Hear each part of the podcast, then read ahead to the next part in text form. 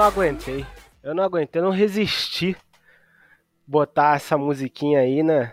Da nossa querida Taylor Swift aí, um dos assuntos mais falados aí desse final de semana da NFL. A gente não vai nem falar de 49ers hoje. Vamos falar só do Kelsey da Swift. O que, que vocês acham?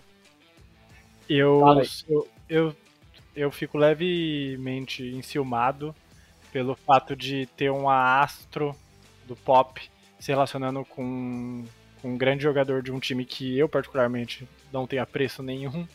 Então já estou fazendo a campanha hashtag Brandon Ayuk e Selena Gomes no Twitter pra ver se a gente chipa alguém. Eu sei, ah, ele tem relacionamento. É a Selena Gomes, não importa. Não, tô muito preocupado. Mas é, foi o assunto mais badalado aí da semana, né, Ricardo? É, com certeza. Mas, cara, eu já falei isso no grupo mais cedo. O Brandon Ayuk, ele já tem namorada, que é a Andy Zone. E tem outra que é a bola, então não quer saber de... E de... que volta essa semana, inclusive, finalmente. É, será que. É, volta, né? Já, já- depois Volta, a gente fala disso, mas volta sim.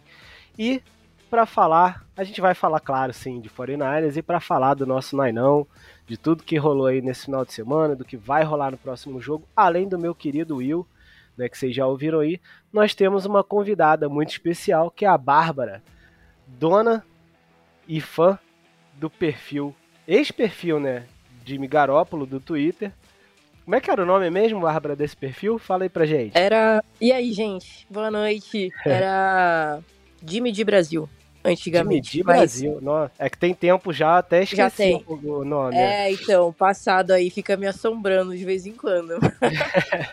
E ela veio aqui pra falar não mais de Jimmy Garoppolo, né? Porque agora o perfil já tem até outro nome, mas pra falar do nosso Nainão. Fala aí um pouquinho, Bárbara, do Twitter, o que, que você fala aí do 49ers. Fala um pouquinho mais da sua essa- relação aí com o nosso Nainão. Então, lá no, no Twitter, né? Agora o perfil tá com Niners News Brasil. Então, quem não conhece, não sabia que era o mesmo perfil, né? Que tem gente que não sabe, que já faz um tempo. Mas era o mesmo perfil e depois da saída do Garopolo aí, troquei de nome porque a relação com o 49ers já tem mais de 10 anos, né? Eu tô... comecei a torcer pros Niners em 2012, é, no comecinho do ano, naquele jogo que muita gente viu e até hoje fala que é o melhor jogo da história de São Francisco, que é contra o, o Saints no Divisional Round. E, e desde então não perdi mais nenhum jogo. Comecei, é, tô assistindo, tô acompanhando e desde 2018 comecei a, a ter perfil no, no Twitter, né? Sempre gostei muito de, de expor minha opinião e tudo mais. E conhecia uma galera do Twitter e resolvi criar um perfil. Primeiro foi um perfil é, regado a, algumas cervejinhas que eu tomei no ano novo e decidi criar o perfil pro Jimmy. e depois o perfil mudou para Niners News Brasil e aí vai ficar, eu acho, não, não tem por que mudar o nome. Mas estamos por lá. Quem não conhece o perfil, quiser dar uma olhada lá, seguir a gente, já tem um tempinho e é bem legal. Acho que a gente acabou construindo uma comunidade é, de torcedores 49ers ali no Twitter, principalmente, que é, que é bem legal. Todo mundo um participa do podcast do outro, que vai na live, que vai, que conversa e tudo mais. Acho que só tende a crescer a torcida, né? E com o time bem do jeito que tá, a torcida vai crescer mais ainda. Isso aí. E inclusive você também tá sempre aí fazendo sua participação nas lives do velho. Sempre ou quase sempre, né? Nas lives do Sim. velho garimpeiro, né? É isso mesmo, o Sandro. Cara, eu tive a oportunidade de conhecer o Sandro pessoalmente, né? O velho garimpeiro. Figura. A gente assistiu, a figuraça, a gente assistiu o jogo junto no pub já. É Legal. um cara muito legal, muita gente boa, e ele tá sempre convidando pra participar da- das lives lá de pós-jogo. Que é, o, é difícil, né? Participar de live pós-jogo, porque não dá tempo de pensar muito. Podcast você dá tempo de você rever, olhar e tal. E a live pós-jogo não, né? É ali na hora o que você viu, o que você lembra. E, mas é super legal também. E queria agradecer vocês aqui, é, Ricardo, Will, pelo convite também do Pod Niners, que eu tenho ouvido desde o primeiro episódio, desde que era Santa Clara Talk eu já ouvia. E quando virou Pod Niners eu continuei ouvindo e tá, tá muito legal. Obrigada pelo convite. Olha aí, coração ficou até quente. Mas legal, legal, Bárbara. É bom saber aí que você escuta aí desde a época do Santa Clara Talk, né? A gente parou um tempo e tal, estamos de volta agora, eu e o Will e nossos convidados aí que a gente pretende trazer sempre que possível. E vamos que vamos, né? Vamos falar aí do nosso Nainão, só passando aí o perfil de novo, para quem não pegou, Niners News Brasil, ou Niners New BR, né? O arroba. Isso. Sigam lá no Twitter, galera, tá? É, Will, é, vamos lá? Vamos falar do que a gente tem que falar? Vamos pra pauta? E vamos pra pauta.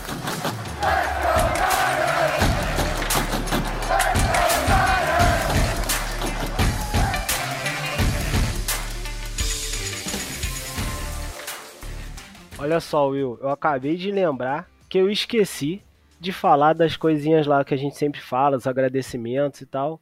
Vamos deixar pro final então, combinado? No final a gente deixa os recados, então. Beleza. Então, pra a gente não perder aí o embalo, vamos falar da nossa pauta, né?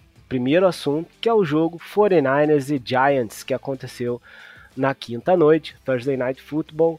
Semaninha curta, né? Aquela expectativa de um jogo que podia ser mais devagar mesmo, e acabou sendo, né? De certa forma, né? Não, não foi nada muito acelerado, digamos assim, mas um jogo que bom, vou falar por mim, né? Pra mim não assustou ninguém, jogo tranquilo, dominado, com aspectos diferentes que a gente vai falar aqui, né? Claro, a questão da blitz e tal, mas que no fim não, não ofereceu nenhum perigo aí pra gente. E a vitória veio, né, com mais um placar de 30, então 30 a 12. Mais uma vez a gente fazendo 30, foi 37 contra o Pittsburgh Steelers é, 30 a 23 contra os Rams e 30 a 12 contra os Giants, né? Isso é toque, né, que o Kyle Shanahan tem? Fala pra mim. Exatamente. O Kyle Shanahan, acho que ele tá tentando fazer os 17 jogos fazendo 30 pontos. Ele tem alguma coisa. Ou ele foi na numeróloga, pode ser, tem, pode ter passado na, na irmã do, do querido Gugu, falecido Gugu, que Deus o tenha, que era numeróloga no programa dele, então talvez ele tenha passado lá e ela falou alguma coisa da mística do número 30 e ele tá tentando 30 pontos todos os jogos. Estamos tentando até mudar o nome do time para São Francisco 39ers, porque tem um tem a mística agora do número 30, mas brincadeiras da parte, o o time tá mostrando uma consistência, tá mostrando que o como, como já, já era previsto, que o ataque poderia produzir acima, não acima, né, porque são 30 pontos cravados, mas na barra, na, na barra de, né? é, na barra de 30, de 30 pontos por jogo. O ataque tá bem afiadinho, óbvio. A gente já vai até dissertar um pouco melhor sobre cada detalhe do jogo, tanto do ataque quanto da defesa, mas teve uns momentos mais complicados ali, principalmente no começo do, do primeiro e segundo drive, mas o ataque para mim não me preocupa e a defesa, assim, brilhante como sempre. Eu, eu tô bem feliz com, com o desempenho até agora. É isso aí. E vou começar aqui falando, depois vou passar a palavra para Bárbara também. Mas assim, só uma geral do jogo, né? É... Cara, tivemos aí o ataque, né? Executando esses 30 pontos. Como você falou, um início um pouco mais difícil é, principalmente para o Purge ali, porque talvez o plano inicial né, fosse fazer um jogo mais padrão, né, com bastante corrida, mas tentar aproveitar um pouquinho o fundo do campo e tal. E logo, logo a gente percebeu que não ia rolar, né? A gente, digo, o time, né? Percebeu que não ia rolar por causa da quantidade de pressão, né? A quantidade de blitz que a defesa do, dos Giants começaram a fazer contra a gente. A gente viu aí vários reportes falando que essa pressão, essa blitz, percentual de blitz né, em dropbacks foi de 85%, 86%, por aí, foi variando. Então, uma pressão muito forte. E depois que a gente percebeu que o jogo estava tomando seu rumo, acho que teve os, a gente teve os ajustes necessários, né? Principalmente ali no, no ataque, né? Com o Purdy precisando executar passes mais curtos, jogadas mais rápidas, né, um release rápido, para a gente queimar, digamos assim, essa blitz no jogo curto e, e mover ali o jogo da forma que a gente precisava, né? E acabou que essa estratégia funcionou no, no médio e no longo prazo, né, até o fim do jogo, e a vitória veio, né? E como você disse, aí é o, a defesa fez mais um jogo também totalmente consistente, sem grandes problemas, né? Sem grandes defeitos, digamos assim, tirando uma falta boba aqui, outra ali. E, e acabou sendo um jogo tranquilo, né? E, e aí queria saber de você, né, Bárbara? O que, que você achou, assim, de uma forma geral do jogo? Se tem algum destaque, é, algum lance mais importante, ou jogador que você queira falar mais, assim? Meu, então, eu acho que o, os Giants, eles entraram na partida com o pensamento de vamos colocar o jogo na mão do Brock Purdy, vamos pressionar o Brock Purdy e fazer ele se virar, né? Colocar a pressão inteira para cima dele. Eu acho que muito vem da ainda de uma imagem que o Brock Purdy tem. E é normal ele ter essa, essa imagem, é um segundo anista na NFL, mas que ainda não é um, um quarterback formado, né? Então, normalmente, quarterbacks forma que não estão formados e quando é, um quarterback ainda não, não é 100% formado, a, a tendência das defesas é pressionarem o cara, porque a, a ideia é que vai espanar, né? Em algum momento vai espanar. Só que os Giants não contavam que o Brock Purdy tá mostrando não ser qualquer quarterback segundanista, né? Ele tá mostrando ter uma tranquilidade, ele tá mostrando ter uma, uma consciência muito grande dentro de campo. E o Shanahan tem uma capacidade de ajuste do ataque dele que poucos head coaches têm na NFL. Então o jogo acabou, o tiro do, dos Giants acabou saindo pela culatra, né? É, porque você acaba abrindo mão de, de proteger o meio do seu campo quando você manda blitz. E os 49ers é um time que tem só os melhores jogadores de, de jardas depois da, da recepção da NFL. E aí a tendência é normal. Mandou blitz, tem menos gente cobrindo, acontece marcação homem a homem, vai dar espaço para quebrar tackle, vai dar espaço para ganhar jarda. Então o tiro dos Giants sai um pouco pela culatra, mas é uma aposta, né? É, você tem que tentar. Quando você joga com um ataque muito forte, igual dos 49ers, você tem que tentar de tudo. A estratégia dos Giants foi mandar pressão ali. Acho que foi blitz em 85%, alguma coisa assim. E eles tentaram, né? Mas não, não deu certo por conta da, desses ajustes que os 49ers fizeram, principalmente é, depois do intervalo. No geral, foi um. É um, é um jogo. É difícil jogar de quinta-feira, né? É, é complicado. E a gente vê o time, mesmo com a dificuldade que teve no começo do jogo, mesmo com as blitz, ainda meter 30 pontos numa quinta-feira, não é qualquer quinta-feira que você sai fazendo 30 pontos no adversário que manda 85% de blitz para cima do seu quarterback. Então mostra a maturidade que esse time tem de se adaptar às condições de jogo e ganhar bonito, ganhar feio, ganhar, arranjar um jeito de ganhar, independente do adversário. E a gente já viu três adversários que tiveram estratégias completamente diferentes, né? Nas três primeiras semanas. E a gente ganhou os três do mesmo jeito e conseguiu mandar 30 pontos para cima deles. Então é pro torcedor ficar, a gente ficar feliz. Não tem como não não sair satisfeito depois da, da partida. É, isso aí. E, e, um ponto aí que você falou, né, do tipo, da questão do, do placar, né, eu acho até que esse placar, ele não traduziu, assim, é, na verdade, o amasso que foi o jogo, né, porque se a gente for ver alguns números de jardas, é, de, de posse de bola, enfim, first downs conquistados e por aí vai, né, jardas corridas, jardas aéreas e tal, é, o amasso foi, foi enorme, assim, foi domínio. É, não pareceu tanto por causa do placar e por causa da velocidade do jogo, talvez, mas foi um jogo que a gente dominou, né? De, de, da forma que a gente conseguiu, né? Como você falou, é, se adaptando à estratégia, mas a gente dominou mais um jogo. E, e, isso, como você falou, mais do que motivo aí para a gente continuar animado, né? Apesar de não ter sido uma uma sova igual a dos Dolphins, né, de 70 pontos, meu Deus do céu, ainda estou impactado por esse placar. É, apesar de não ter sido nada nesse estilo, né, foi um, um bom jogo aí do time, né. E, e para os Giants eu acho que não tinha muito jeito, né, eles tinham que pensar em alguma, como você falou, alguma estratégia para enfrentar um time que é muito superior, né, não tem, tem comparação. Então eles tentaram alguma coisa ali e não deu certo. Né? Enfim, para nossa sorte, para nossa e devido à nossa qualidade não deu certo. E, e aí, Will, você, o que, que mais você tem pra falar aí desse joguinho aí pra gente, cara?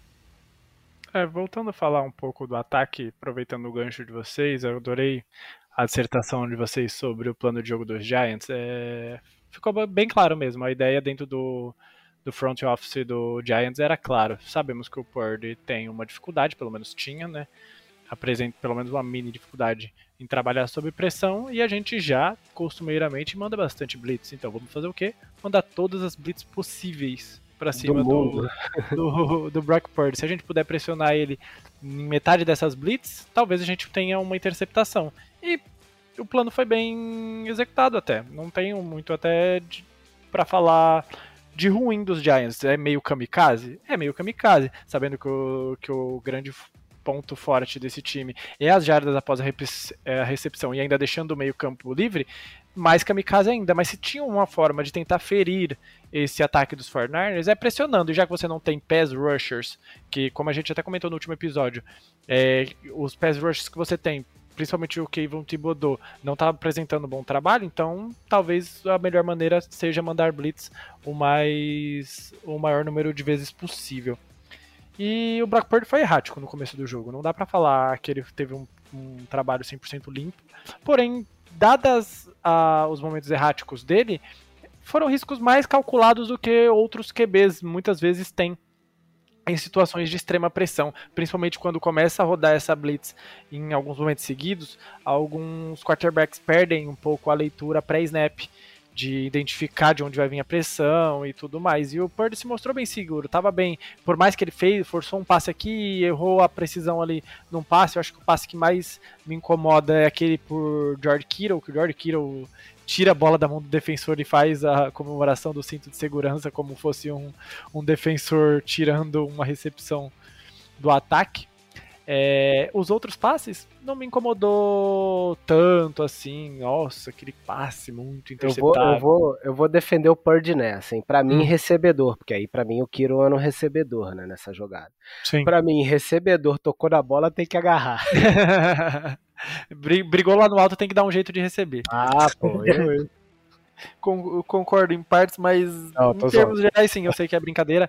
Mas então é o único passe que ele me incomoda muito, muito, muito é esse. Eu acho que foi um, um passe bem ruim dele. Aquele no fundo da endzone, onde o Dibble também briga com o recebedor. Eu acho que é um. Até eu tava comentando um pouco antes de a gente gravar, eu vi o vídeo do, do Alan do Endzone 51. É, falando um pouco sobre essa jogada e era ali que ele tinha que mandar a bola. Talvez o desenho da Uhum. jogada não fosse a melhor e a proteção também não foi a melhor possível, mas a bola tinha que ir ali, o Dibo brigou, risco calculado, não aconteceu nada, poderia ter sido pior, mas também poderia ser melhor, então não vou ficar tão grilado com isso. Depois ele vai engrenando ali na partida, vai sentindo também a, a questão da pressão do decorrer do jogo. Acha um passe maravilhoso pro Rony Bell. Eu amo. Ah, não. Calma aí, não queima a largada, não. Calma aí, pô. Vamos falar depois do. do... pra mim falar do jogo, você tá me interrompendo de falar do não, jogo? Você- pô, ou você não, Você esse quer que passe, fale do jogo ou você não quer que eu passe- fale do jogo? esse passe tem, tem um lugar especial, pô, pra falar. Você tava Pô, primeiro não, esculachando o cara, depois você vai falar já do Ronnie Bell e do, do passe, Porque do filme- melhor passe do jogo? Porque foi, foi até ali que, que o, que- eu sei, claro. Que foi até ali que o Purdy mostrou dificuldade. Depois ele foi engranando no jogo, o passe é maravilhoso, o snap veio ruim, veio baixo, ele se livra rápido da bola, bota a bola num ponto onde só o running vai pegar e o running faz um trabalho perfeito de colocar os dois pés no campo. É, Depois aí o jogo já começa a ficar um pouco mais fácil, os 49ers começa a desenvolver bem o lado ofensivo da bola e até aí, de resto, o que acontece daí pra frente com o ataque é meio que a gente já espera do ataque do Kyle Shanahan, um ataque bem chamado, bem desenhado, quando ele não é meio conservador demais, ele, é isso que a gente espera sempre dele. E o que eu mais amo, o que eu adoro é a defesa e, e ver essa, esse miolo de linha tendo ajuda finalmente, porque o Kinlaw tá Nossa. saudável, o Hargrave tá chegando, é, melhor de- é, é o melhor miolo de linha, tá bem empatado com o Eagles, porque agora mais um jogo brilhante do Jalen Carter aí no, no Monday Night Football. É, mas assim, os dois times com miolo de linha muito, muito forte, o Kinlaw saudável produzindo, o Hargrave produzindo. A gente talvez nem precise tanto do, do Nick Bosa esse ano.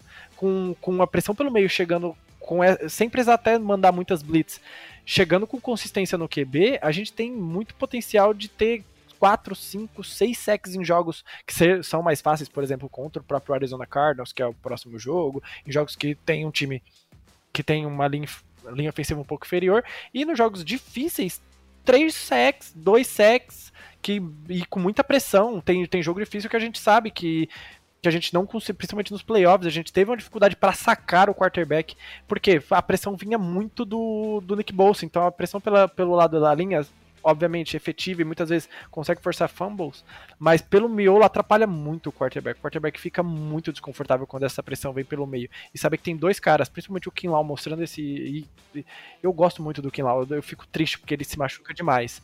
Mas ele mostrando que ele pode ficar saudável e até podendo rotacionar um pouco mais. Porque tem o Hargrave agora e, obviamente, o Armstead.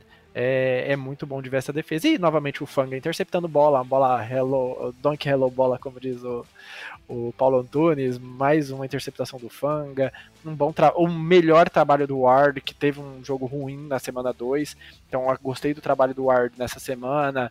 É, o Leonor já teve um jogo um pouco mais abaixo. Mas em tudo, o Greenlaw burro, amo ele, burro, Ah, não começa a falar mal do Greenlaw, não, cara. burro. Porra, Eu. Cara, eu- dependendo do jogador, eu tá autorizado a bater, tá? Se, se quiser bater no DK Metcalf no, na semana contra os jogos contra os Seahawks, aí tudo bem.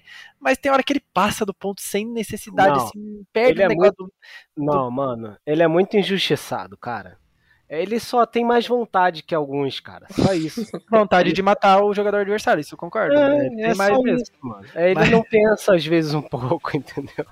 Às vezes falta o- um pouco do- da consciência que tipo, o jogo tava ganho, não precisava daquele hit.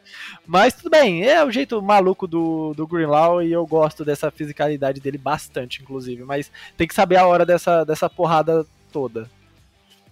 É, eu te Enfim, entendo. Em termos gerais, ótimo jogo dos 49ers, ofensivamente, defensivamente. O Special Teams teve uns problemas, o Giants consegue chegar perto do placar por culpa do Special Teams. Teve um- uma dificuldade aí o Special Teams no meio da partida. Mas fora isso, unidades que. Não, não que realmente importa, porque Special Teams importa bastante, mas tipo, que acabam ficando muito mais tempo em campo, produziram como sempre produzem e os 49ers seguem 3-0 rumo a 17-0.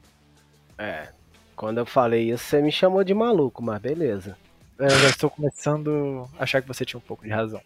Não, vamos, vamos ver. E assim, antes da gente encerrar esse jogo, né? Porque a gente tem que falar de Cardinals, porque assim, esse jogo de quinta acabou que a gente tá gravando só agora na terça, então já passou bastante tempo, não vale a pena também ficar perdendo muito tempo com ele, né? Mas algumas coisas, algumas coisas aqui. é, ainda sobre o ataque, né, cara? Mais um desempenho aí fenomenal do Christian McCaffrey, tá? Para mais de 100 jardas combinadas, um touchdown. Não vou ficar aqui entrando em jogada porque não faz, né, não tem necessidade. Kittle finalmente aparecendo é, um pouco mais, com 90 jardas recebidas aí. Bom ver o Kittle trabalhando, cara, recebendo passe. Nossa, você falando, falando de jardas, vocês sabem quantas jardas após a recepção a gente teve nesse jogo? Sim, papo de. Não, se eu errar aí o número exato, mas eu acho que foram 164 ou 168, sei lá. É, eu acho que foi um assim. pouco menos porque aí eu acho que tá contando jardas que foram terrestres também após o contato. Mas recebidas eu acho que foram um papo de 120 É, jardas por. Pô, é muita jarda. muito É, bom muita isso. jarda. De 310. De 310 que o Purdy passou, um terço das jardas foram após a recepção. Isso é um. É, o- é claro, é o pedigree de, de São Francisco, mas é bizarro, é bizarro. Inclusive, eu vi algumas pessoas comentando isso, né, cara? Que ah, eh, o Purdy foi muito bem contra a pressão. E acabou tendo 310 jardas, eh, dois passes para touchdown e tal. Mas é porque também ele acabou usando o jogo curto e aí teve muitas jardas, né? Após a recepção. Então, metade das jardas do- dos 310 jardas dele foram após a recepção. Cara, assim, Pra mim não só aumenta aí o mérito do, do jogo, né? Dele e do, do nosso ataque. Então, E- pra e mim outra- isso não é demérito nenhum, entendeu? E outra coisa que a Bárbara, por ser, pelo menos até um tempo atrás, muito próxima ao Garópolo no- na questão, na questão de, de ter o perfil e tudo mais, e ter admirado o Garópolo, pelo menos nas partes boas do Garópolo, digamos assim. É, Aquele sorriso terceira- maravilhoso. con- Converter terceira descida. Sim. Que isso é um ponto forte do Garópolo. E o time, esse jogo, que no jogo contra os Rams teve uma certa dificuldade, desempenhou bem. Como que você se sentiu, Bárbara, vendo esse desempenho novamente em terceira descida? Cara, é muita emoção, né? Porque o ataque do Shanahan precisa, né? É um ataque que a gente não vai ver é, atacando o fundo do campo o tempo inteiro, igual a gente vê, por exemplo, o Miami Dolphins, que é toda hora jogadas mais de 20 jardas, 30 jardas e tudo mais. Então, a conversão de terceira descida é basicamente a chave desse ataque do, do Shanahan. Manter o ataque no campo, campanhas longas e tudo mais. E a gente via muito isso com o Garoppolo, né? Que tinha ali um, chegava na terceira descida, dava um jeito e a gente conseguia manter o ataque no campo por conta disso. E a gente e o jogo contra os Rams foi muito esquisito porque a gente não conseguiu, né? O Purge teve uma dificuldade tremenda, não só o Purge, óbvio, ele não joga sozinho, mas o time teve uma dificuldade muito grande de converter, converter terceiras descidas, chegou a estar 2 de 7 no último, no último quarto do jogo em terceiras descidas, e nesse jogo já não, já foi um, um desempenho muito melhor.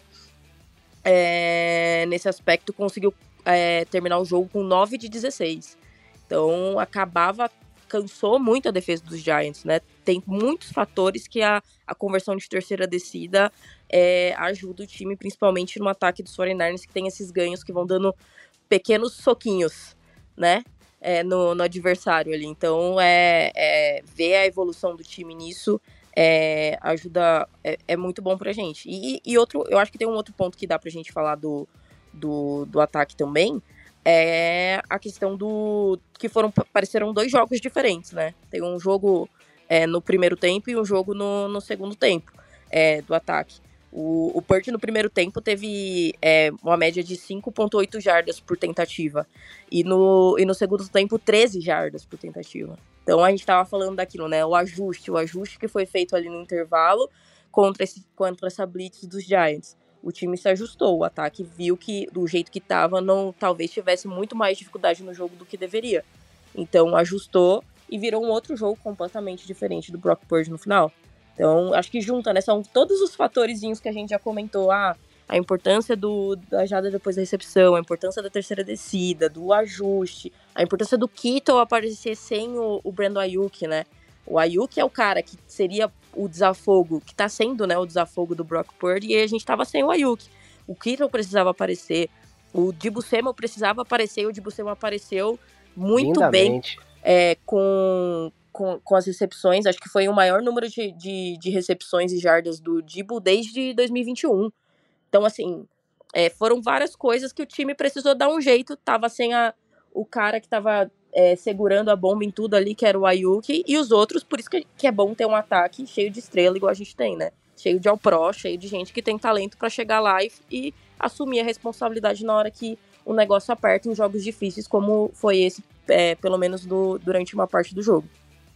É, e, e um aspecto legal aí que você falou é justamente esse, né? Quando faltou um, um só, que foi o Ayuk, né? A gente acabou vendo um jogo até mais distribuído ainda, né? Com, com o Kiro participando, o Dibble participando muito mais. A gente teve, acho que pela primeira vez, o Elijah Mitchell tendo, sei lá, 40 jardas depois de muito tempo, né? Ele participou de vários snaps, não ficou tudo no, no McCaffrey.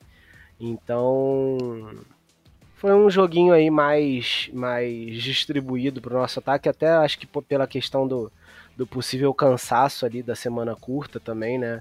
Acho que foi uma boa estratégia também não deixar de novo o CMC com todo é, o workload ali, né? Do jogo. Então, mais um ponto importante aí que você falou também. E antes da gente falar dos Cardinals, Will, um ponto aí que você comentou, né, cara, sobre esse miolo de, de linha, nosso, nosso front ali, né, nossa DL e tal. Eu tava vendo aqui, né, algumas informações, cara, comparando. Tava, eu, eu li um artigo do, do The Athletic, né, mais cedo, que fala justamente sobre isso, cara. O quanto que esse, esse miolo, né, melhorou com a adição do Hargrave, né, e com a pelo menos até o momento, com essa disponibilidade do Kinlaw, né? E, e, e aí vendo aqui, por exemplo, 2021 foi o ano que a gente teve ali na posição de defensive tackle, né? É, maior quantidade de sacks e pressões, né? Foram 13 sacks e 104 pressões. Ano passado foi fraquíssimo, fraquíssimo. A gente via claramente como o nosso, nosso miolo não funcionava, né? Ficava só o Armstead ali, meio que fazendo o que dava para fazer, mas não funcionava e por isso, né? Acaba que o Bolsa tem todo o protagonismo ali da DL. Mas esse ano eu acho que, voltando ao que você falou, cara, pode até acontecer isso, do Bolsa ficar um pouquinho mais. É, mais ali. Não coadjuvante, nunca vai ser, mas, tipo, não tão sendo o único cara que pode produzir pra gente, né? E aí tem até uma, uma um project aqui, uma previsão tipo de ter cerca de 17 sacks e 204 pressões se a gente continuar nesse ritmo. Só da Só da do, DL. mi- só, só do, do miolo, Só do miolo. só do miolo. Caraca, é um número bizarro. Seria um número bizarro. Eu não acho que vai chegar nisso, mas Óbvio. assim, pode é uma chegar. média né, ponderada, calculada aí, que óbvio vai variar, mas só de saber o quanto essa, essa produção mudou e tirou um pouco da pressão de estar sempre tudo na mão do Nick Bolsa, que é fantástico. Ele é nível Miles Garrett, TJ Watt e Micah Parsons. São os quatro principais apressadores de passe da liga, na minha opinião.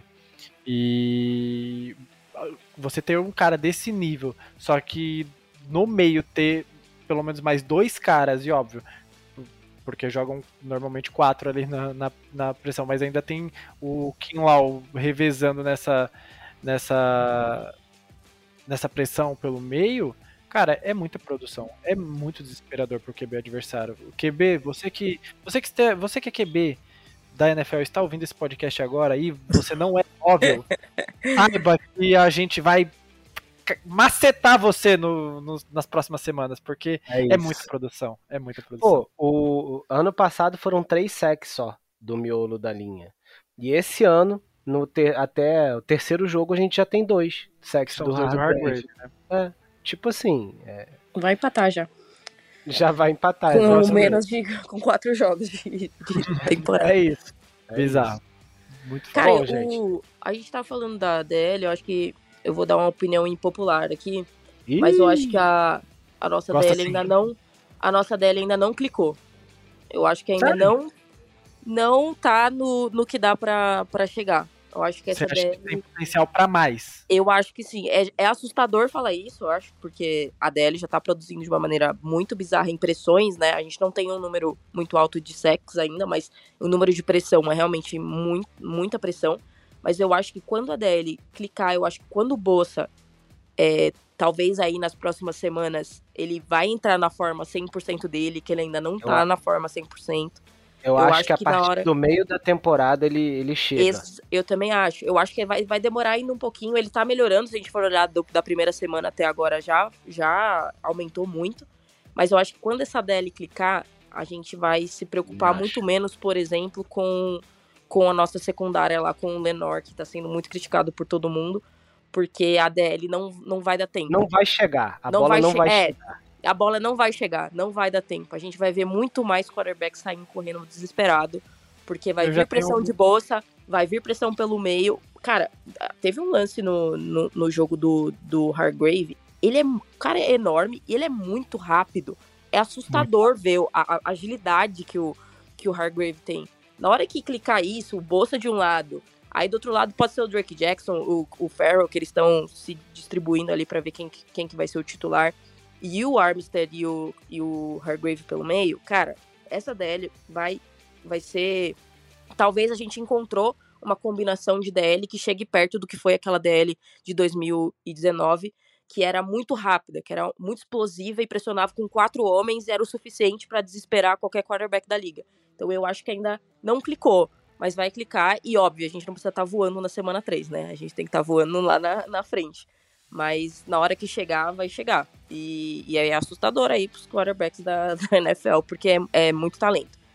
Eu, eu gosto muito dessa, dessa sua take, dessa sua, dessa, da- desse ponto que você traz pro debate, só que eu já tenho um contraponto. E não quero cravar nada, porque eu, a- você levantou essa bola e eu vou tirar a semana pra estudar até pra trazer no podcast que vem. Eu acho que isso é mais. Essa, esse falta de clique, vamos dizer assim, é muito mais questão esquemática do que o que falta Pode alguma ser. coisa. Eu Pode acho ser. que é muito mais o, o lado da mão do Steve Wilkes dessa temporada que quer um, um- mais pressões e menos sex e não que ele queira, tá? Mas é que é a indo. consequência de como ele pressiona que vai gerar menos sex, mas muito mais pressões. É, vai, talvez a gente veja um número maior de passes desviados, mas eu quero depois olhar um pouco com mais atenção os números e os jogos defensivamente e trago semana que vem uma visão mais mais aprofundada do tema, mas é um ótimo é uma ótima discussão de como como essa o potencial, se for elevado a n a potência, ou essa tipo é, Deus acuda os quarterbacks adversários porque os Forners não vai ter dó. É, eu, eu, eu, eu tendo a concordar com a Bárbara, mas assim, é, entendo o que você falou, mas não tô nem. Que, pra mim não é nem a questão do sec, é, é essa pressão mesmo, tá?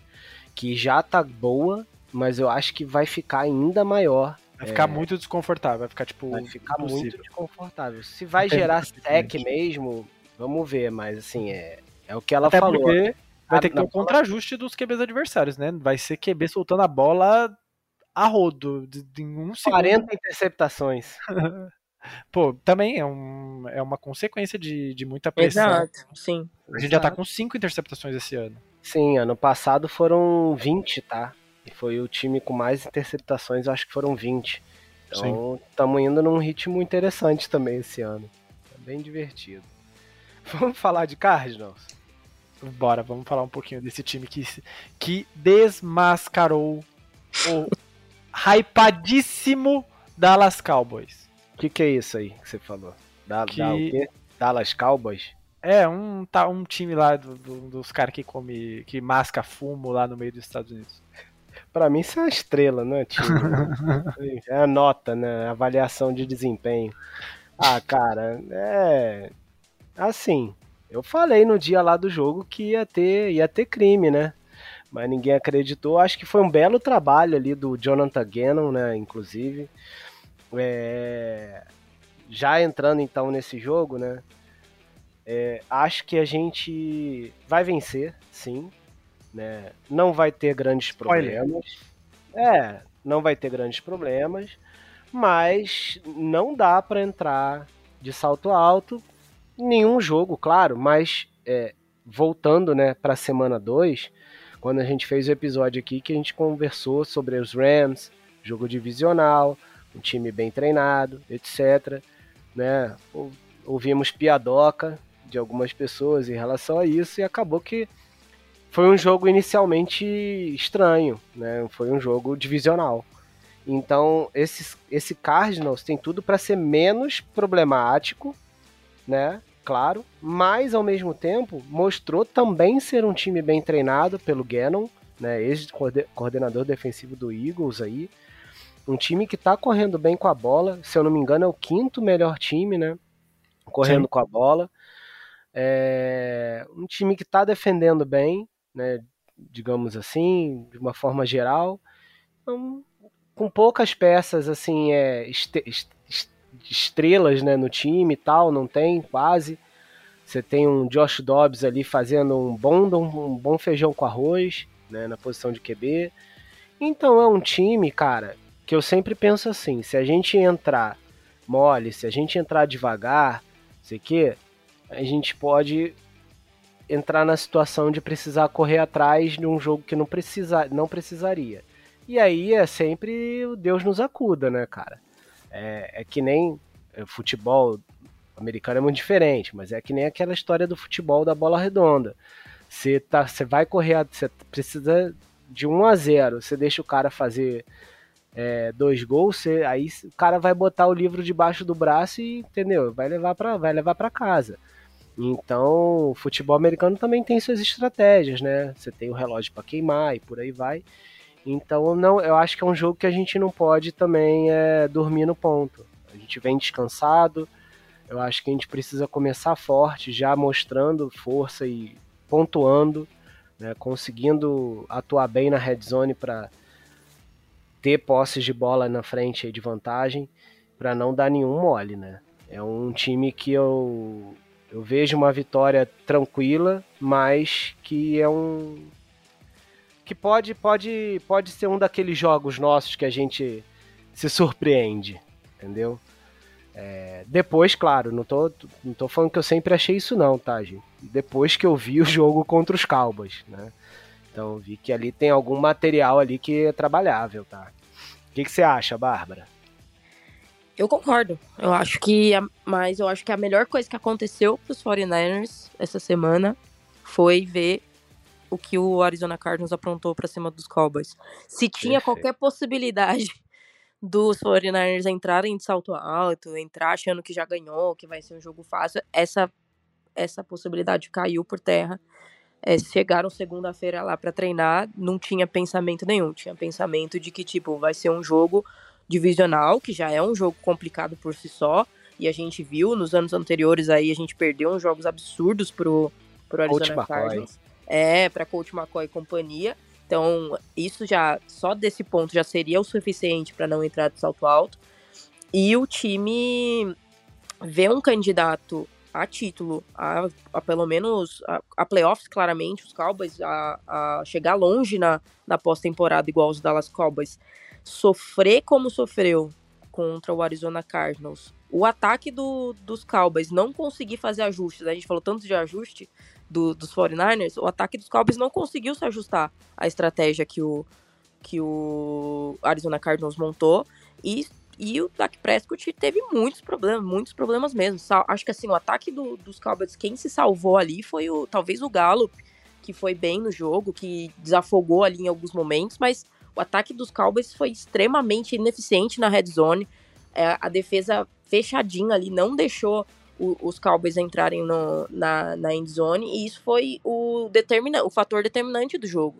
Porque a, a, a defesa estava muito, inten, muito intensa indo pra cima, tanto ataque quanto defesa, muito intenso. Então vai ser um jogo complicado. É um jogo que os 49ers têm que prestar atenção nesse jogo corrido é, dos, dos Cardinals. É um jogo que a gente sabe, né? Quando tem um quarterback, Josh Dobbs e, e qualquer outro quarterback abaixo da média, a fórmula é, né? Não deixar que o Josh Do- Dobbs tenha é, terceiras descidas, né? Principalmente curtas, né? Tem que impedir isso. Esse, esse é o momento de conforto do Josh Dobbs tá com uma terceira descida para três. É isso que eles vão querer o jogo inteiro. E cabe à defesa dos 49ers deixar ele nas terceiras descida para 10.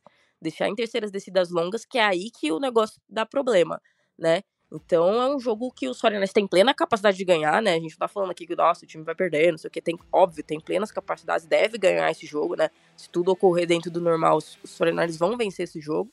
Mas é um jogo que tem que tomar cuidado só por ser divisão já teria que tomar cuidado. Depois desse jogo ainda, que os Cardinals mostrou ali um, uma sobrevida, né? Contra um adversário muito forte, aí o time vai entrar mais ligado ainda. É, mostrou, mostrou um fogo, né? É. E aí, Will? É, eu entendo a preocupação de vocês acharem esse jogo como aquele famoso jogo armadilha. É, os Cardinals fizeram um bom trabalho contra o Dallas, só que tem um ponto desse ataque do Dallas que é muito falado. Vejo pouco falando aqui, mas vejo muito sendo falado lá fora que o pessoal não observa no jogo do Dak Prescott, que ele tem uma dificuldade enorme de trabalhar o- os seus passes quando ele tem tempo para passar a bola. Quando é uma jogada mais rápida, onde ele precisa ativar o release, o gatilho rápido, primeira, segunda leitura, não precisa nem estar muito aberto, pode ser janela apertada, ele trabalha bem. Só que se você não manda a blitz, se você não pressiona, não que não pressione, obviamente, você precisa pressionar o QB para deixar ele desconfortável, mas, se você não tenta ele finalizar, ele se enrola. ele se enrola, ele tem essa dificuldade, ele tem esse o ele ele é o contrário do, do QB novato, que se, se, se atrapalha com, com a pressão, ele se atrapalha com, com a liberdade, ele para, pensa, parece que, sabe, ele precisa, que, que- eu, eu sinto isso às vezes do Tua, o Tua também é outro QB, quando ele começa a ficar com a bola muito na mão, se, a- se, se não tem o alvo que ele já queria passar, ou um pouco mais aberto, ou explodindo, que ele adora lançar essa bola em profundidade, e o desenho do McDaniels é perfeito para fazer o trabalho do Tua soltar a bola rápido e achar os seus recebedores em velocidade contra marcações individuais, e quando estão em zona, então melhor ainda, porque vai estar livre no meio do campo. O, o deck tem esse problema, e se você pegar o- a- os números do Cardinals contra o. Não só contra o, o Dallas Cowboys, mas con- no- na liga como geral, eles estão mandando pouquíssimas blitz, talvez seja o time que menos manda blitz na NFL e não tá pressionando o QB com, com eficiência. E isso foi até um ponto positivo no final das contas, não chegar no, no Dak Prescott tantas e tantas e tantas vezes, porque ele fica com a bola na mão e olha para um lado e vai para o outro, ele não sabe se ele corre, se não sabe se ele Não passa. sabe o que fazer com essa tal liberdade. Ele não sabe definitivamente. Ou ou a interceptação dele na endzone é ridícula. É uma, é uma coisa vergonhosa. O, eu estava com a minha cônjuge é, assistindo esse jogo no final de semana. Ela falou, por que, que você. Porque ela tá aprendendo na NFL agora, primeiro ano dela acompanhando. É, Infelizmente torce pro Cincinnati Bengals. Mas primeiro ano dela que tá acompanhando a NFL, ela perguntou. Cara, o Cowboys é da sua divisão? Eu falei, não. Ela falou, então por que, que você odeia o Cowboys? Eu falei, um, porque aí contei toda a história e tudo mais sobre a rivalidade de São Francisco e Dallas Cowboys. E dois, porque eu odeio o hype que é criado no Dallas Cowboys com QB mediano. Ela falou, por que você ficou irritado com a interceptação? Você não tinha que ter ficado feliz? Eu falei, porque nem. Com perdão da palavra, burro. Cara, ele lançou uma bola numa marcação tripla, tendo o seu running back disponível para poder passar a bola, porque ele demorou, olhou, quando ele viu o, o corner já aproximou do running back, ele já não tinha mais opção, ele falou: ah, vou lançar no peito do, do adversário dentro da endzone, porque é a única coisa que possa ter passado na cabeça dele. Enfim, passando a dissertação que eu, da minha raiva pelo Dallas Cowboys novamente, quase todo episódio que eu tenho que dissertar esse ódio por eles. é, o Arizona fez ajustes positivos, maravilhosos para poder enfrentar o Dallas Cowboys. E ao contrário do, do New York Giants, o Dallas Cowboys não fez os contra-ajustes. O New York Giants sim, fez contra-ajustes e conseguiu vencer o jogo. E eu acho que é muito parecido o que pode acontecer com os 49ers. Um começo um pouco mais complicado, porque eu tenho certeza que o Gannon é um ótimo mostrou um ótimo trabalho lá, lá em Filadélfia e tá nesse começo mostrando um ótimo trabalho também é, nos Cardinals e vai trazer um plano de jogo principalmente defensivo para tentar parar esse ataque poderoso dos San Francisco 49ers. É, ah, então o começo deve ser um pouco mais lento, talvez novamente ele não, ele não deve mandar muitas blitz, porque já viu que no último jogo não é eficaz ficar mandando blitz o tempo todo, os 49ers se mandar blitz vai muito provavelmente explodir no meio campo e bola na mão do Devil Samuel, é, 30, 40 jardas e um abraço. É, então vai mandar poucas blitz novamente. Vamos ver como que essa marcação, se vai ser em zona, se vai ser um pouco mais individual. Prevejo um pouco mais de, de, de marcação individual, individual nesse jogo, para poder tentar parar esse, essas jardas após a recepção do, do, do time de São Francisco. Porém, eu confio muito no, no Kyle Shanahan para fazer contra-ajustes ofensivos. Ele vai perceber, ele deve perceber o que deve estar dando de errado no primeiro tempo, voltar com um segundo tempo um pouco mais forte para poder matar essa partida. Então, novamente, espero um 4-0 essa semana, um jogo um pouco um pouco aberto no começo do jogo e no final do jogo os 49ers matando a partida com 2, 3 TDs e acabando com, com 4-0 essa semana. né? Eu, eu acho. Cara, se a gente conseguir parar esse jogo corrido, que tá sendo uma das maiores forças aí do Cardinals, é, se o Fred Warner estiver bem ali, parando, né, jogada ali na depois da linha de scrimmage, é, se o miolo da linha também conseguir evitar também algumas passagens, o Greenlaw também se estiver bem, a gente não vai ter problema para parar esse jogo corrido. É, e aí, cara, não vai sobrar muita opção também para os Cardinals, né? Tem, tem dois pontos que você. Um que a Bárbara colocou e outro você, que foi o, o, o como gosta de correr com a bola o, o Arizona Cardinals e o James Conner é um running back que consegue quebrar tackles. Então, deixar o jogo, o, a terceira descida, a segunda, deixar para poucas jardas a descida é, pro Arizona Cardinals é muito benéfico não só para deixar o Josh, Joshua Dobbs confortável, porque é só dar entregar a bola na mão do, do Conner. Se for para 3 jardas, 4 jardas, muito provavelmente ele vai conseguir o first down. Ele é muito forte, ele quebra o primeiro tackle com muita facilidade. Então, esse é o, esse é o ponto. Você foi perfeito na sua, na sua colocação. Parando o jogo, o jogo terrestre, os Cardinals ofensivamente vai ter muita, muita dificuldade. Meu, meu- minha preocupação tá mais do lado defensivo dos Cardinals. Como eles vão fazer o ajuste para tentar parar esse ataque. Defensivamente, eu acho que a gente tem uma defesa contra o jogo corrido muito forte para fazer isso. E óbvio, deixando o Joshua Dobbs com, com, com terceiras para 8, terceira para 10. Aí um abraço. Não quero ver Miss Tackle do senhor Fred Warner, do senhor Lenore, do senhor Rufanga, que são. Greenlaw, Greenlaw nem é tão problemático, não- nem erra tanto não os tackles, assim, ele é tão, tão sem noção que ele como errar. Dá teco nos parceiros. Mas tem uns caras que alguns joguinhos, assim, eles dão umas. Demora pra acertar um tacklezinho, né? Isso daí não pode acontecer muito nesse jogo. Falta também, né? A questão das faltas que não tá um time. O time ainda não tá muito disciplinado. Não teve nenhum jogo, tipo assim, pra mais de 100 jardas, né? Como a gente já teve em alguns anos, mas de falta. Mas tá, todo jogo tem mais de 50, faltas que geram é, primeira descida automática e por aí vai, né? Então, acho que é um ponto aí de atenção pra gente também. E, Bárbara, dito tudo isso, qual, qual o seu placar pra esse jogo aí? Cara, eu vou respeitar o, o toque do Kyle Shanahan. e esse Eu acho que a gente tem que partir desse ponto, né? Do toque do Kyle Perfeito. Shanahan. Perfeito. É, Então vai ser 30 pontos de novo. 30. 30 a 10, acho que é um, um placar legal. A gente vai. Steve Wilkes vai botar sete caras ali no box pra parar esse jogo corrido. O Joshua Dobbs vai ter que começar a lançar as bolas e aí vai ser uma farofada atrás da outra. Então vai dar tudo certo. Vão fazer um touchdownzinho ali no garbage time e vai ser tranquila essa vitória aí. Ou se podia sair um, uma pique, uma pick six pro Rufanguinho, hein? Numa dessa aí que você falou. Podia, podia. Ô, Fred Warner, Rufanga, estão sempre ali, né? Esperando É, pra, o- pra podia parar de, interce... parar de dropar interceptação, né? Tem umas É, bolinhas que eu acho que ele vai acha- pegar É, É. Exato. Todo ano tem aquela, aquela.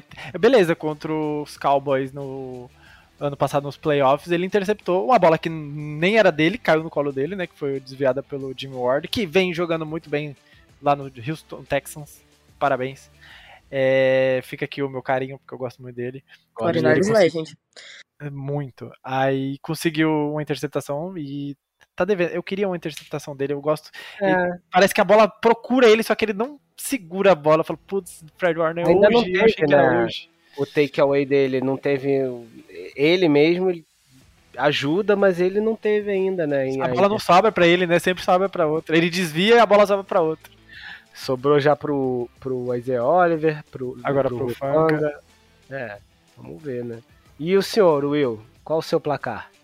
É, Caio Schenner, me desculpa. Não vou manter o palpite dos 30 novamente. já, vi com, já fui com dois com dois palpites de 30, eu não, não imaginava que ia acontecer novamente. Dessa vez, é, eu acho. Foi curioso a Bárbara citar sobre o box. É, eu não colocaria 7, não, tá? Se eu fosse o coordenador, se eu fosse o Steve Wilkes, eu colocaria 8. Eu desafiaria. As primeiras duas campanhas do, do Arizona Cardinals, eu ia falar, Josh Dobbs, vamos lá. Eu Corre vou colocar 8 nego aqui. Você não vai correr, ponto. Você já olha, faz a leitura pré-snap, não sei se você tem capacidade, mas faça a leitura pré-snap e já saiba que você não vai poder Não vai correr. correr. com a bola. Passe a bola. Não tem ninguém lá no fundo. Bola, você pode botar 4, 5 recebedores. Passe a bola. Vou desafiar você. Vou desafiar você. Eu quero ver você lançar essa bola. Então, eu lotaria o box, desafiaria o Joshua Dobbs a lançar a bola, porque para não dar ritmo pro Arizona Cardinals. Se for para eles fazerem 7 pontos, eu, eu confio no meu ataque. Ele vai buscar. Então, vamos ver se você tá com esse, essa desenvoltura toda querendo bancar o, o, o Homem-Formiga, o, o Kyler Murray. É, e eu acho que. Enrolei pra cacete e não dei meu palpite. Mas o meu palpite vai ser 41 a 3. Eu não, eles não vão pontuar nada nesse jogo. Vai ser uma surra homérica pra botar medo em geral, pra Anthony Curti falar que o Dallas Cowboys é uma fraude, que os 49ers é o melhor time, que, que, que junto com o ataque do Miami Dolphins é o melhor ataque da NFL e vão pra cima. É. É. Tá bom, 41, 30 a 10 a Bárbara, você 41 a 3, né? É, fiquei até inibido agora. Que geralmente eu sou o ponderado, você é o maluco, hoje eu quis, eu quis inverter um pouco. Tá bom. Cara, eu não, eu vou, vou manter a linha então aqui. Vou, vou fazer um 30 e. Um, 36. 36. ah, Vou, vou repetir o 7 dos, do, dos Steelers. 36 a 7. Ótimo placar. É, Eu, eu tenho um ponto. Se a gente fez 38 pontos com o Jimmy Garoppolo, com o Brock Purdy a gente tem a obrigação de fazer mais. E a gente fez no México. Agora a gente tá na nossa casa, a gente tem a obrigação Nossa, de fazer mais pontos. Mas aquele jogo, cara, foi. Foi Masterclass, foi muito bonito. Foi um dos jogos que eu vou guardar com, com carinho do Jimmy. Foi muito bem jogado tudo. Foi, foi. Aquele jogo foi perfeito. Então tá, já temos aí nossos placares. Antes, eu sei que estamos chegando agora a quase uma hora de podcast. É, temos o daqui a pouco um Jury Report, mas saiu há pouco tempo a notícia do Colin Kaepernick mandando uma carta pro New York Jets. Vocês chegaram a ler? Não. Sim, eu vi. Ele Não mandou vi. uma carta pro New York Jets pedindo uma vaga no Pratt Squad e isso aqueceu o meu coração porque foi o meu primeiro QB que eu acompanhei nos 49ers e eu sei que tem todas as polêmicas e tudo mais. Pô, mas ele merecia, pelo menos sentir o gostinho da NFL. Eu sei que não vai acontecer, mas eu queria, pra você que está ouvindo o podcast novamente, que é fã do Colin Kaepernick, eu sei que tem muita gente que tá ouvindo que não gosta dele, mas pô, seria. Fala pra mim, comenta nas redes sociais, manda uma DM lá pra mim se não quiser comentar em lugar nenhum pra nós trocar ideia sobre o Colin Kaepernick, porque, pô, fantástico. Essa, pensar que ele pode ter a oportunidade. Só de cogitar a hipótese, mesmo que seja no practice squad do New York Jets, seria muito fantástico. Cara, e o Jets não tem nada a perder, assim, ele não. Ele deixou, ele deixou muito claro ali na carta que não é, ele não quer ser quarterback titular, não quer roubar a vaga do Zach Wilson e nada disso. Ele quer uma oportunidade de ajudar o time e ele acha que ele pode ajudar no practice squad. Ele até fala há semanas, né, que os Jets vão enfrentar quarterbacks móveis, que ele pode ajudar ali no scout team. Achei, achei muito legal a carta. É, é- a gente fica meio, tri- é meio triste, né? Eu fiquei, eu fiquei meio triste, assim, lendo, porque a gente Também viu o Colin Kaepernick, o Kaepernick no auge da, ele foi assim, ele não foi, eu vi primeiro o Alex Smith, né, trouxe felicidades também, e aí depois eu vi o, o, o Kaepernick e, e a gente vê, tipo, tudo, tudo que aconteceu na liga, quase ganhou um Super Bowl, foi para uma final de conferência e depois é, toda a questão que ele, ele es- escolheu uma luta muito válida para lutar e acabou que o tiro dele saiu pela culatra e ele é, foi praticamente expulso da liga, né? Então é, é- é- eu fiquei triste vendo a carta, fiquei bem triste mesmo. Mas eu acho que foi uma, posi- uma posição legal dele de, de, se- de se colocar ali, de se oferecer. E pra mim os Jets não têm absolutamente nada a perder se, se aceitarem. É, cara, eu, eu tô até. Você tava falando aí, eu abri aqui pra ver, né? Eu ainda não li toda, mas realmente uma. ah, tudo isso que aconteceu com ele, né? Assim, na época do, de 2012, 13, eu ainda não acompanhava, né? Assim, só pra esclarecer. Eu conheci o futebol americano. é, na década de final de 80, na década de 90. Mas eu não torcia, eu era criança, eu só conhecia o esporte, né? E, e quando eu voltei a assistir, né, real, passei a assistir futebol americano, na verdade, foi em 2015. Então eu já peguei a fase final né, do Kaepernick, digamos assim Sim. quando ele já estava com todas essas, essas questões, né? É, já tinha passado por temporadas também ruins depois da- das suas boas temporadas, das suas grandes temporadas, e começou aquela questão do, do hino, ajoelhar e tudo mais, que, como você disse, extremamente válido, mas acabou gerando, com certeza para ele, é, pessoalmente, né? Eu acho que ele é uma questão que satisfez ele, pô, extremamente importante ele ter feito esse movimento. Agora, o lado atleta dele, com certeza, também é, acabou sendo prejudicado por isso, infelizmente, né? Por um, na minha visão, por um erro grotesco da liga, enfim, de tudo que estava acontecendo naquela época. E ver ele aí há tantos anos também nesse movimento, continuar treinando e nesse movimento de tentar, cara, pedir para pedir, né, uma chance é, num time que, como você disse, pô, tem nada a perder. Cara. O que, que o Jets tem a perder? Entendeu? É, a não ser que eles queiram, co- como os caras ficam comentando aí, ah, tentar fazer um movimento para pegar um Gardner Minshew. É, Não vai acontecer, inclusive. Entendeu? É, entendeu? E, e- ou algum outro QB que esteja menos tempo fora, mas é, não tenha assinado ainda. Tem que ver aí a relação, mas assim, cara, não sei, é, eu, eu, eu ainda tenho dificuldade para entender o que acontece, né, com o caso do Kaepernick, assim. Por que que se é só, se ainda é só uma questão técnica ou, ou atlética, né? tipo, de, de não quererem mesmo que ele. Ou de acharem que ele realmente não tem condição, entendeu? Mais, né, em termos técnicos, de voltar. Ou se ainda tem uma questão a mais, né? Enfim. É chato. Uma situação chata e, como você disse, Will, eu, eu também gostaria de ver isso acontecendo, nem que fosse para um practice squad, para ajudar o time e tal. Mas, como você disse, também acho que não vai acontecer. Gente torce, né? Mas. Exatamente. Só queria deixar esses dois segundos de prazo, essa discussãozinha, porque o Kaepernick é positivamente ou negativamente não, quem começou a torcer de 2012 pra cá, pelo menos, ou, an- ou, ou anos, obviamente. Eu sei que pode nutrir um carinho ou um ódio normal.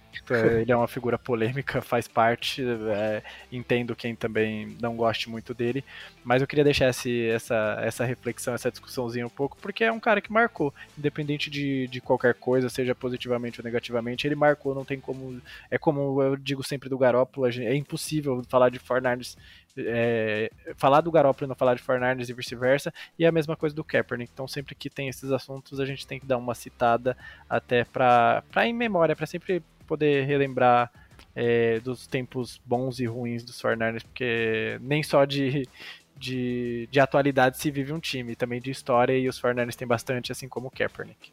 Sim, e, pô, o próprio Garópolo, né, cara? A gente sempre fala de. Sempre tem alguma coisa pra falar. Impressionante. Não tem como. Sempre tem alguma coisa. E, cara, e aí é uma coisa da liga, né, cara? Eu. eu... Isso é uma coisa que me incomoda, mas não é. Assim, se eu for me incomodar muito também, eu vou começar a não querer ver, porque eu vou ficar pistola com as coisas. Exatamente. É tipo, eu, eu acho que tem uma coisa boa que é, os times praticam, assim, que é não, não gostar das. é, do- das distrações, né? Extra drama. É. Isso, dos dramas extracampo, etc. Beleza. Mas tem, eu acho que tem distrações realmente que são distrações e tem coisas que são válidas. Né? Exatamente. Falta sensibilidade às vezes também. falta é falta é separar as coisas né uma coisa é o cara que faz um monte de de pô que- coisa que pode prejudicar o time que vai é, trazer distração pro, pro vestiário é, com, com de aspectos negativos e tal e outra coisa é o que aconteceu ali que pra mim cara enfim né, se a gente for ficar falando muito aqui É. vai- Eu acho que o, o que aconteceu diz muito mais sobre o que é os Estados Unidos como Sim. um país em extrema situação de crise em todos os aspectos que uma sociedade pode estar em crise do que sobre o Kaepernick, né? Então é um tema que, que tem gente que vai falar que não tem que ter mesmo, porque distrai o vestiário e tudo mais, que, que, é, que é uma cultura que a NFL tem. Mas é, eu acho que diz muito sobre um contexto muito maior do que o futebol americano, né, dentro do, dos Estados Unidos. Sem dúvida, sem dúvida. É, torcer pra um dia isso aí dar uma melhorada, né? Dar uma mudada. Mas, enquanto isso não, não acontece, vamos falar aí do que a gente pode falar aí pra fechar esse episódio, Will. E- Lesões. já- é, exatamente, já que a gente falou de Kaepernick e Garópolo, agora a gente vai falar de lesões, que tem tudo a ver. Aí falou Garópolo, É já vem no sobrenome. Aliás, an- antes, Will, é, só, só uma pergunta. Pergunte. Quando, quando você começou a falar do, do Jimmy, Bárbara, você falou Garopolo. Tem muita gente que fala Garopolo. Tem certa? Tem pronúncia certa? Garópolo, Garopolo? Cara, eu acho que é Garópolo, né? Não é Garopolo. Mas é, Não, é porque eu sempre, eu já eu ouço muito assim, as duas formas de falar. E eu não sei se É. tem pronúncia certa. Tinha que ver, lembra do- acho que é no Deep Chart, né? Que vem o Sim, jeito sim. que, que, que tem que falar, né? Mas, cara, eu acho Sim. que é Garo Garópolo. Eu acho que é Garópolo. Mas é é. difícil, concordo, É. concordo perfeitamente. Quem não aceita, quem não, não que não aceita, mas que não fala, a pronúncia talvez seja correta, eu também não sei, pra ser bem sincero. Porque é um nome de, é bonito de falar. Quando você pega a pronúncia, É. da, da forma que eu falo, ela soa bonita. Tanto, até o Garopolo, é tipo, é- o R o- é muito. Muito até português que fala bastante o R puxado e tal. Sim. É Garópolo, fica. Soa bem, né? Que pena que só é bonito o nome e a voz, né? E a beleza. rosto? Ah, que isso, pô. É, Ô, meu Sim, a fisionomia, Isso. o, eu, é que o jogo dele. Tá Vamos falar de lesões. Chega do Vai. garoto. Não aguento Vai. mais. Fala pra mim aí, Will, o que, que você tem? E o que, que eu tenho? Eu tenho várias lesões. Eu sou uma pessoa muito deficitária de. Ah, não, eu não. O time. Ah, achei que era eu. Se fosse de mim, eu, eu, eu já posso jogar nos Fortnite, sabe? Porque eu tenho tanta lesão que você não tá ligado. Ah, vamos- também. sobre, sobre lesões, o que, que eu tenho, o que, que a gente tem? O Ayuki voltou a treinar, graças a Deus, obrigado pai. Foi só um. A gente aproveitou, jogo fácil, vamos poupar o garoto, poupamos o, o Brandon Ayuki, ele já tá treinando novamente. É, o Dibu Samuel não treinou. é, por causa da, da- de uma dor nas costelas, foi uma pancada bem forte, tanto no, no pós-jogo o Shanahan chegou a comentar que não tinha é, nenhum indício Quebrado, de fratura, nem nada, mas ele saiu com muita dor, ele jogou ali com muita dor no final do jogo. E fez É. o touchdown com essa. depois dessa, dessa lesão aí, né? Oh, mas com o passe do, do Purdy também, com todo Hum. respeito, ele tinha que receber aquela bola, não tem que passe maravilhoso. o pra- Pra mim, o segundo TD mais bonito do, do Brock Purdy, tá? Só perde pro jogo contra os Buccaneers pro Christian McCaffrey, que também foi um passe maravilhoso. É, o Greenlaw também não treinou. É, treinou, na verdade, separado, né? Agora eu vou falar um pouco dos que treinaram separado. O Greenlaw tava com uma pequena dor no tornozelo. Essa dor no tornozelo já acompanha ele.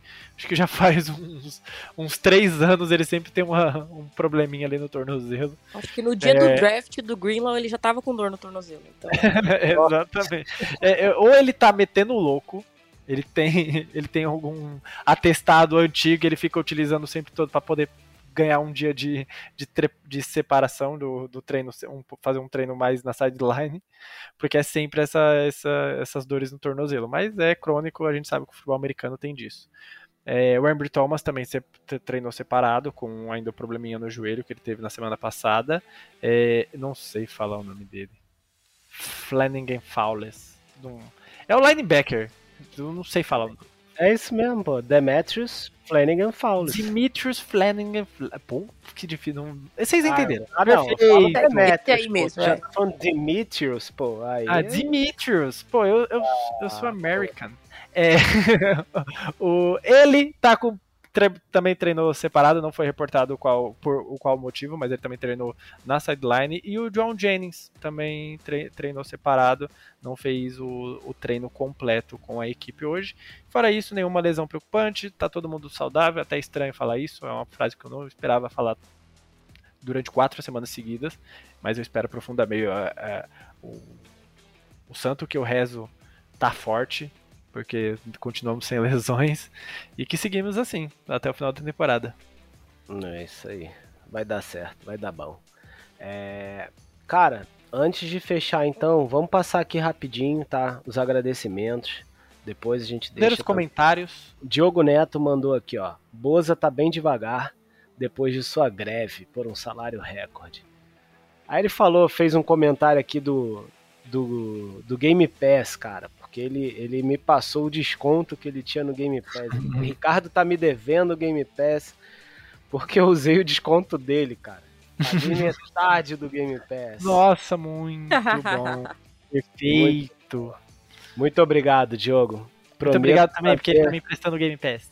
Isso, é que é só alegria agora. A gente só vai trazer episódio bom agora. Inclusive, a Bárbara tá alugando o Game Pass dela. Tô, quem quiser aí, ó. É Tô sério isso? alugando pra domingo. tô alugando Eu pra vi no domingo. Twitter. jogo no- Quem quiser loucura. alugar, manda uma DM lá no Twitter. Olha aí, estamos inovando esse negócio aí. Vitor Brandão mandou aqui, ó. Espera um grande jogo do Glock contra do. Ah, isso aqui foi contra os Giants. Ainda, né? É, Acredito é, o- no. Você achou que a pergunta veio depois do. Não tem. Tinha como, é óbvio que é não, contra o é. Giants. É, Pergunta do episódio passado. falou do 37 a 13. Foi quase isso. É, né? quase acertou o do, O dos Giants. dos Giants. Fred Gomes mandou. Nick, Bos... Nick Bolsa esteve em campo. Alguém tranquili- tranquiliza a família. É porque tá falando do episódio 2. É que a Sim. gente- eu perdi aqui, ó. Eu, eu não tô Você conectando com o episódio, cara. O É. Bolsa tá- tava meio sumido mesmo, isso, isso Ah. tá certo, mas apareceu, sacou o- Apareceu. o, o menino. apav- Pô, e falar em menino apavorado, como que foi engraçado aquele, aquele meme do, do Daniel John olhando assim. Olhando a defesa. Muito bom. Cara de medo, muito bom esse GIF. Ele, ele tem uma carinha de desenho animado danada, né? o Muito, Dan- muito. Daniel Jones, cara. É, Gustavo Brossi aqui mandou. Hoje a nossa defesa está um nível abaixo de Dallas, vocês concordam? Porém, porém o ataque tem peças melhores e me passa mais confiança. Abraços. Não mais, Gustavo. Assim, mais. ele zicou o Dallas Cowboys, né? Não, Ih, ele acabou. Achamos o culpado, achamos o culpado. Ach- Não, o culpado não, o benfeitor. É, Nossa, não falava é, exatamente. Muito bem, como é o nome do ouvinte? Como é o nome do, da audiência qualificada? Gustavo Brossi. Perfeito, Gustavo. Continue. Você acabou de ganhar um prêmio. É, o seu nome citado, porque também a gente é pobre. Mas parabéns por ter zicado o Dallas Cowboys assim maravilhoso. Que continue assim nessa derrocada. Porque assim, desculpa. Antes do jogo do contra o Arizona já não era melhor, né? Ah, um, o marca-passo, o famoso marca-passo. Uhum. Desculpa, né? Só tem. Ah, o, o, o Diggs. o- não. Fornarnes. É isso aí. Prêmio Zicador Master aqui. Prêmio Zicador do mês. Parabéns. Ó, Ricardo Lima mandou aqui, ó, episódio em Victory Monday, lá atrás, né? É nosso sonho. Vou deixar aqui uma sugestão de enquete. Qual jogador do ataque vai ter mais jardas totais? Quantas? Qual já... Depois a gente lança uma enquete aí. Fala- Vamos a essa isso para a próxima enquete. Pode ser. Perfeito. Ó, Felipe mandou aqui, ó. Primeiramente, parabéns pelo trabalho de vocês. Comecei agora a acompanhar a NFL. Estava indeciso sobre que time torcer e os 49ers me conquistou. Ainda estou aprendendo as regras e enfim é esse. Tamo junto. Pô, já chegou na torcida certa, no time certo, tá tudo certo. Isso aí. E daqui não sai mais, tá? É cárcere, cárcere privado. Entrou, não tem mais chance de sair. Agora você é um Niner, parabéns. Escolha, já compre sua camisa número 13 e, e seja feliz.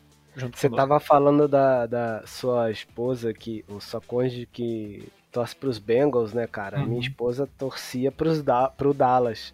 Pai do céu, eu Converti, nesse. não, converti já. Ah, Ah, perfeito. aí sim, aí sim. Não tem jeito não, mano. Eu não consegui competir, os Bengals lançam um uniforme muito bonito, branco.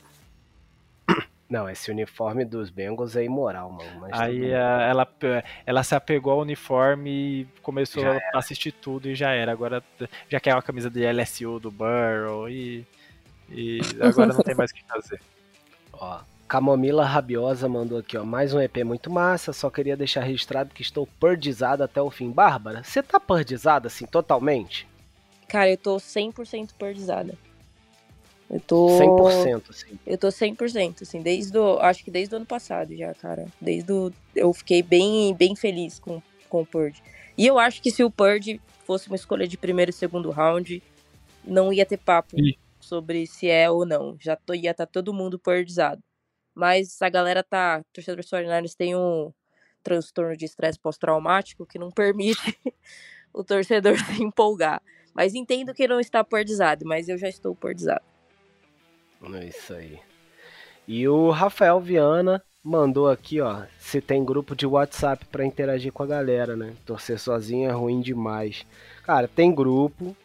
A gente vai botar lá no Linktree do Já tá, perfil. inclusive. Já tá, então já tem o link lá no, no nosso perfil do Instagram. E também qualquer coisa, manda uma DM no perfil que a gente responde com o link do grupo.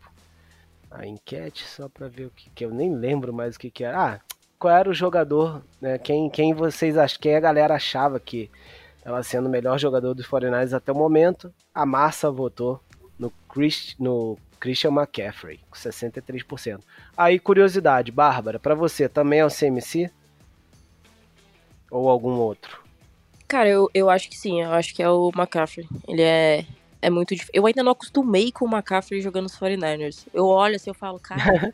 Não acredito. CMC, CMC jogando nos 49ers, é. É, é, é loucura, ele é muito diferenciado, né? É, o, Muito o, Link dinâmico, deu, o Link deu uma entrevista esse tempo atrás falando que ele tá surpreso que o Christian McCaffrey está, tá melhor do que ele imaginou que seria, que se encaixaria. É um encaixe perfeito pro ataque do Shanahan. É, o cara faz touchdown todo jogo. É um desafogo no passe também. É, eu acho que é o jogador mais completo que a gente tem no ataque hoje é o, é o McCaffrey.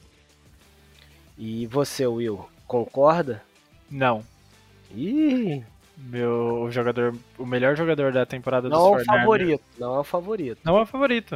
É Ah. o jogador, o melhor jogador dos 49ers no ano de 2023, por enquanto, é Javon Hargrave.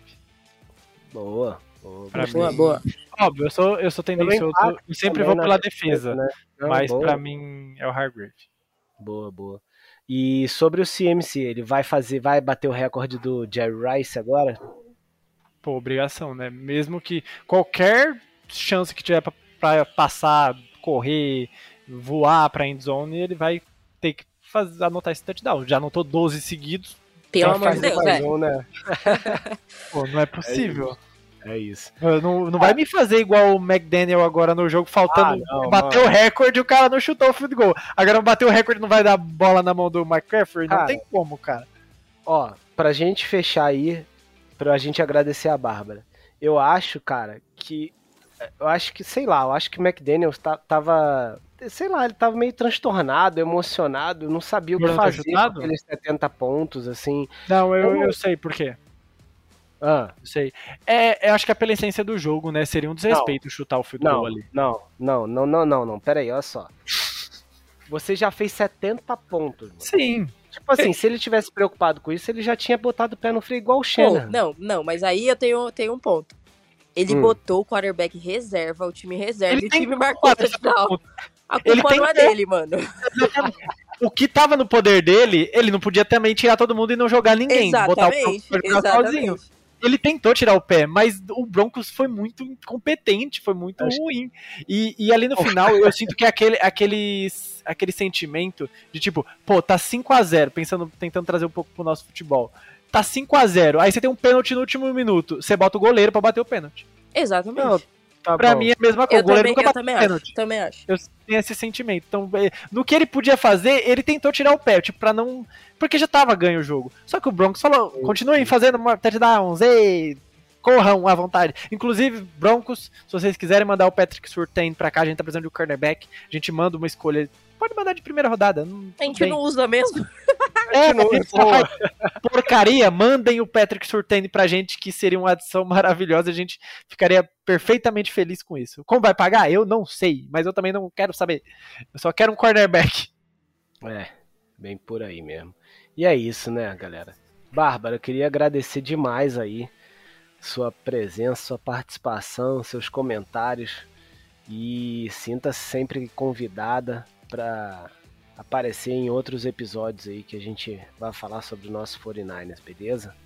Ah, gente, eu que agradeço. Fiquei super feliz com o convite. É, quando precisarem aí, só dá um toque lá na, na DM e a gente marca certinho de gravar. É, eu prometi, vou ter que mandar um abraço, que eu prometi. Eu tenho um grupo do WhatsApp também de torcedores dos Niners. E eles falaram que só iam ouvir o episódio se eu mandasse um abraço pra eles. então, mandando um abraço pro pessoal do grupo do WhatsApp que vai ouvir aí, vão eu vou mandar o link lá pra eles ouvirem depois, que eles também não Se você não quiser conheciam. mandar um por um também, É, então, eu falei, ó, pode nominalmente. eu vou eu vou, eles não conheciam o Pod Niners, vou divulgar lá pra Ah. eles, vão ganhar alguns ouvintes novos aí, porque a galera tava procurando, hoje mandaram lá perguntando sobre se tinha algum outro algum podcast, eu já vou mandar o link quando sair o- esse episódio. E um outro recado é pro pessoal aqui de São Paulo, quem for da São Paulo capital, no domingo agora o jogo contra os Cardinals, é, uma galera torcedora dos Niners vai se reunir lá no O'Malley's Pub, na Alameda Jaú, ali na, travessa ali da Paulista. É, quem quiser colar lá para também ver o jogo, com, com- ver como é diferente, né? Ver o jogo ali junto com outros torcedores que ainda não, não teve oportunidade, quiser ir. Teve um- alguém falando aí no comentário que é muito ruim torcer sozinho. Se for de São Paulo, cola lá no O'Malley's, é, vai estar uma galerinha lá para assistir o Eu jogo. vou tentar ir.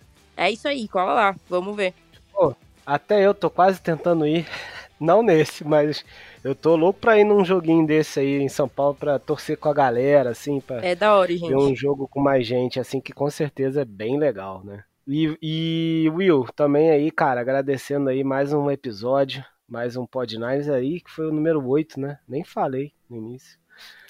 É. Tamo junto, meu jovem. Ricardo, obrigado mais uma por compartilhar novamente essa uma hora e vinte e poucos minutos aí de, de episódio novamente. Um, assim, sempre é muito bom estar poder compartilhando. Eu agradeço muito a Bárbara a participação, fiquei muito feliz que você pôde participar e compartilhar das suas experiências, compartilhar do seu conhecimento e da, e da seu entusiasmo pelos 49ers, por, por, por estar sempre é, com essa torcida e, acom- e fazendo seus o- a sua criação de conteúdo lá no Twitter. Eu que sou raiz do Twitter. Uhum. Novamente, X não, Twitter, tá? Exatamente, é isso aí. o Twitter de X. Canalha! É, então é muito bom estar acompanhando perfis. Você que não tem. Cara, faça um perfil dos Fornerners. Faça o Brock Pord Brasil. Inclusive, se você que está ouvindo aqui é o Brock Pord Brasil, você não está seguindo. Se manifeste, por favor. E não está me seguindo. Não está seguindo o Pod Niner, seu canalha. Eu, eu vou te achar.